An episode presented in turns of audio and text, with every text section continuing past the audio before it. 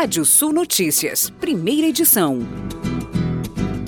Estudo da Confederação Nacional de Bens de Serviços e Turismo, divulgado ontem à tarde, analisa que o programa Auxílio Brasil deverá injetar na economia ao longo deste ano pelo menos 84 bilhões de reais, dos quais cerca de 70% ou equivalente a 59 bilhões de reais deverão se transformar em consumo direto, enquanto 25% vai ser destinado para quitação ou abatimento de dívidas e 3,83% serão poupados para consumo futuros. O monitor do Produto Interno Bruto, calculado pelo Instituto Brasileiro de Economia da Fundação Getúlio Vargas, indicou crescimento de 1,8% na atividade econômica em novembro do ano passado, em comparação ao mês anterior, e recuo de 0,3% no trimestre imóvel, compreendido entre setembro e novembro em relação ao encerrado em agosto. Já na comparação interanual,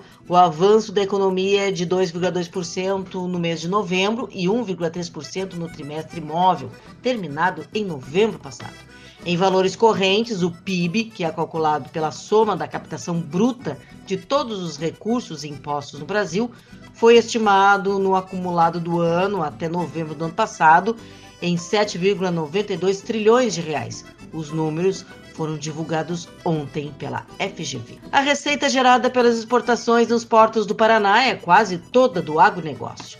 Dos 19,83 bilhões de dólares acumulados com os embarques o ano passado, 90%, cerca de 17,93 bilhões de reais, foram em produtos agropecuários.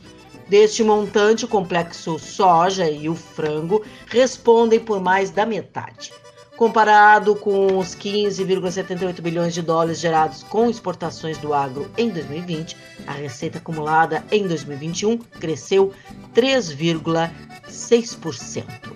E vamos aos destaques do portal Rádio Sul. Faculdade CNA está com inscrições abertas para o vestibular 2022.